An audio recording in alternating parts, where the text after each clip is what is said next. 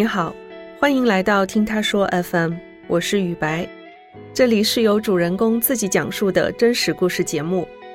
艺术品拍卖对很多人来说是个非常猎奇的事情。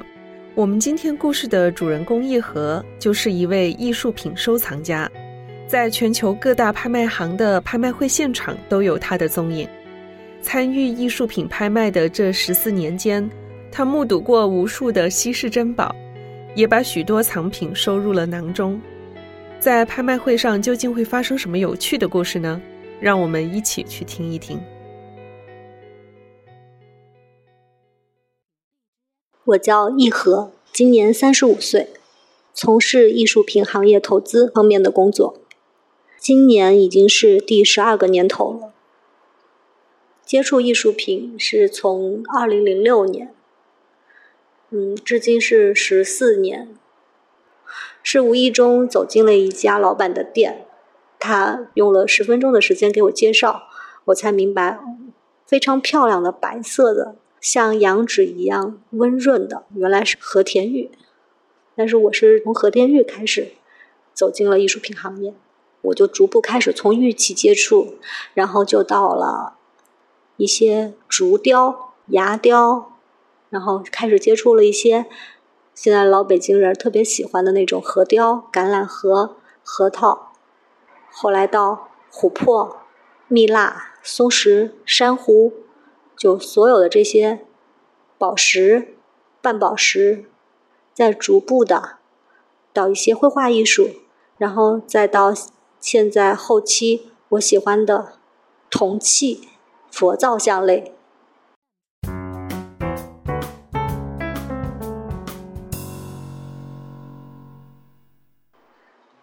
我是从二零一一年开始有关注拍卖了，因为我比较喜欢这些东西。之后呢，经常会听到身边的朋友有聊一些什么藏品，比如说从美国哪里拍回来或者从欧洲什么地方回流回来，就经常听到。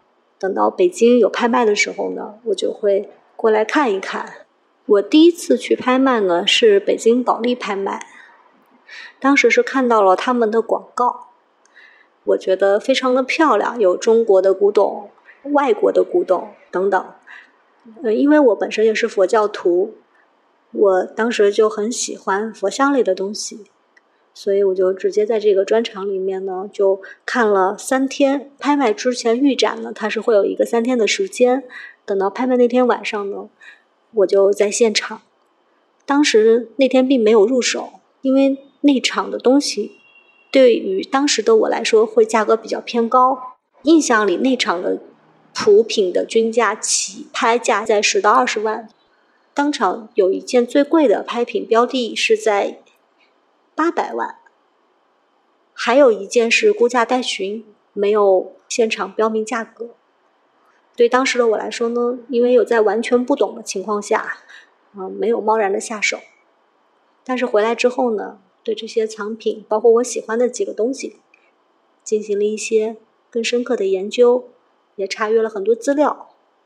慢慢的呢，接触就越来越多了，然后去的拍卖也多了。我买过一件小东西，当时不是很懂，完全就是因为我看它非常好看，看过去呢是一个笑脸的这么一件小藏品，几万块钱。大概过了五年左右，也是一个很机缘巧合的情况下，有一个前辈告诉我，我这件藏品非常稀有，无论是从材质还是到制作工艺。还是到它的这个历史价值，都是独一无二，可以媲美某个博物馆的藏品的等同级。但是它很小，只有五公分。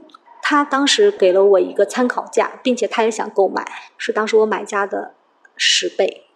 这也算是我收藏里面捡的比较有意思的一个漏吧，就是有一个十倍这么一个空间。当然，这个事情也不常有，也发生的比较偶然。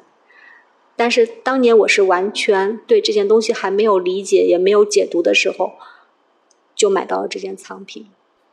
因为有的时候会冲动，在现场不理智，会多出自己心理价位好几口，这都很正常。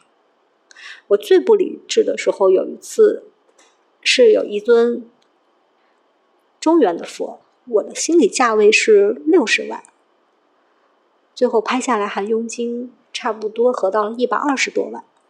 当然，这尊佛也非常好，但当时来说呢，超过了心理价位非常多。那这尊佛买了也有五年了，我的圈内朋友或者同行业的朋友变现的情况下。嗯，一百五十万是比较容易的价格。拍卖的时候，拍卖师其实非常重要。这一场拍卖的气氛好不好，完全是凭拍卖师的能力。每个拍卖师呢，他都需要考试，他有专业的拍卖资格证，取得以后，他才可以进入到拍卖场。拍卖师也分水平的高低。有一年，保利公司在香港拍的一个专场，当时是拍大明永乐佛，我印象非常深刻。中间换了三个拍卖师，拍卖的公司也是考虑到现场有外国客人，有香港的客人，他们可能听普通话、国语不是很方便，所以他会用一些英文来穿插。那个拍卖师是北京人，说话呢很幽默，声音也非常高昂。现场情绪一下就被带动起来了。他大概拍了十件藏品以后呢，就换了一个外国的拍卖师。他有一口流利的英文，说的非常好。他是用三语拍卖：英文、香港话和普通话。但是三语使用的时候呢，中间是有转换切换的。对于咱们说普通话来说，就非常的有一种不适应感。你要听到粤语，再听到英语，再听到普通话，中间的节奏和注意力就很容易被打断。所以他上场拍了那么半个小时，气氛非常闷，拍品也没有达到我们预计的价格。后来又换了一个拍卖师，那个拍卖师呢，只用了两种语言，就是粤语和普通话，感觉气氛就稍微好了一点。但是他没有第一个拍卖师那种幽默的调侃那种语调，所以气氛呢还是没有达到第一次的那么热烈的高潮。第一个拍卖师最后上场。嗯，他的精神面貌很饱满，他的声音很高昂，而且呢，他的表情呢面带微笑，笑得非常灿烂。然后包括比如说出价啊，这边的买家出多少钱，那边买家，哎，你看那位先生，他嗯面带微笑，非常自信，我觉得他一定能出到价。您是想出价吗？这都是他的一些方式来激励你，给到你自信，或者是说把你抬高，让你呢想出呢，或者是犹豫的时候给你一个信心，这都是拍卖师的技巧。会让这场拍卖变得更加有趣，会让你听着觉得更加的顺耳舒服，整个气氛又被点爆了。拍到精彩的时候呢，有一件东西拍了上亿，当然这件东西本身它也是值这个价格的，但是拍卖师他把气氛调动得非常好，让真实出价的现场的这位客人，他的心里会非常的高兴，大家都会愿意在一个热烈的。高亢的气氛中去买东西，这就是我当时非常感慨。我在现场，我觉得一个好的拍卖师真的很重要。有一次呢，就是因为有些标的它是属于高价标的，它的号牌会比较特殊。每一个号牌呢，它都有一个权限。刚开始拍卖的时候呢，它会标注本场可以使用什么样的号牌，或者是什么样号段的号牌可以参拍。这个都是在。拍卖师拍之前就会说明的，因为那天呢我去晚了，我当时呢不知道我手上的号牌是不可以参与那件比较贵的重器的。当时遇到一个这样的情况，嗯，还算比较幸运。当我拍到离那件重器还差两件的时候，突然间有朋友提醒我，他说：“你有没有意愿参与那件藏品？那件明星大家瞩目的？”嗯，因为拍卖是这样的，大家互相呢，因为是个竞争关系，除非特别好的关系，我会告诉你我想拍什么，不然的话我不会说的，因为大家都是各凭本事，各凭口袋里有多少钱，几斤几两去做自己力所能及的事儿。但是那天我可能也没多想，我就说，嗯，我想参与，我就这么说了。也幸好我这么表达了一下。他说：“那你办了那个特殊号牌吗？” 我猛的一下反应过来了，哦，我没有办，我我忘了，我拿的是普通号牌。然后我就赶紧去办牌区，去把这个事情弄完。特别特别慌张，因为我时间上只差两个就拍到了，大概就是五分钟时间。但是非常幸运的，就是说，在这个急速中 最后赶回来的时候，这件东西还是没有结束，没有拍完。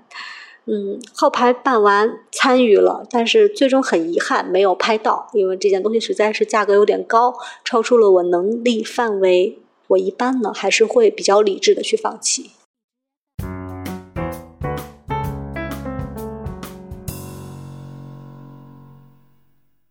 参与拍卖的次数也多了，也不会像刚刚入场的时候特别冲动，觉得今天这件东西我如果不买到，我就会特别难过，我就会后悔一辈子。当当时就会有这种心态，所以当场果断的就放弃了。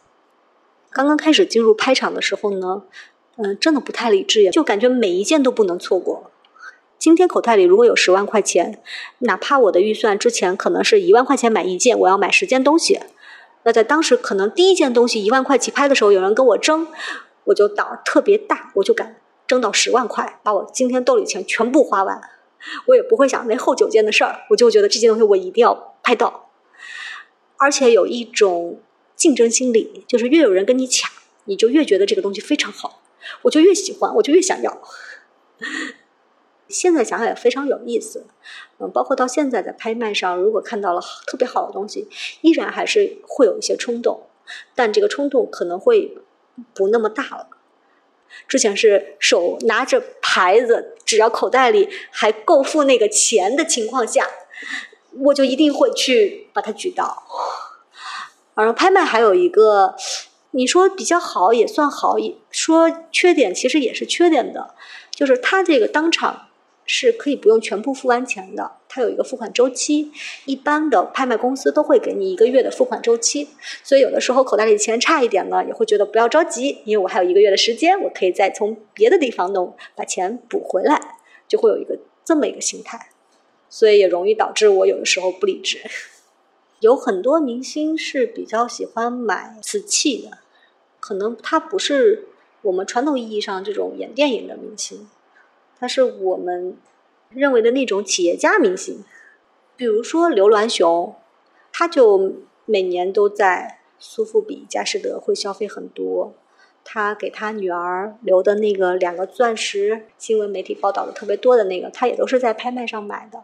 每次在拍卖去逛的时候，就碰到他的概率会很高。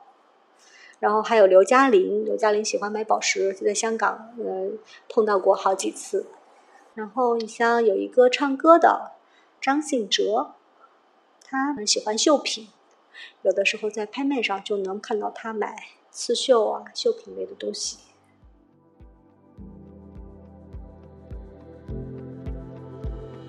这份工作我是很喜欢，因为每天都跟我喜欢的东西在一起。真正的在古董在。这些传承有序的老东西面前，那我们都是过客。有的传承几百年，有的上千年，他们流传到今天。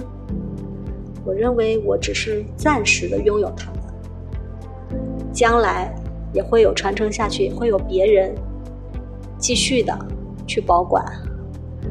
我们只是帮助了。他们更好的保存下去。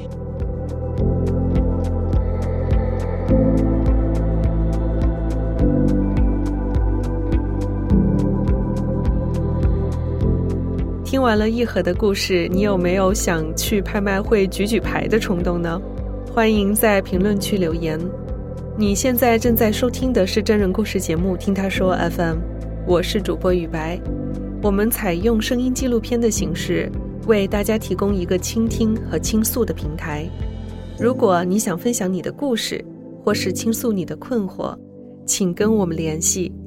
愿你的每个心声都有人倾听，每个故事都有回音。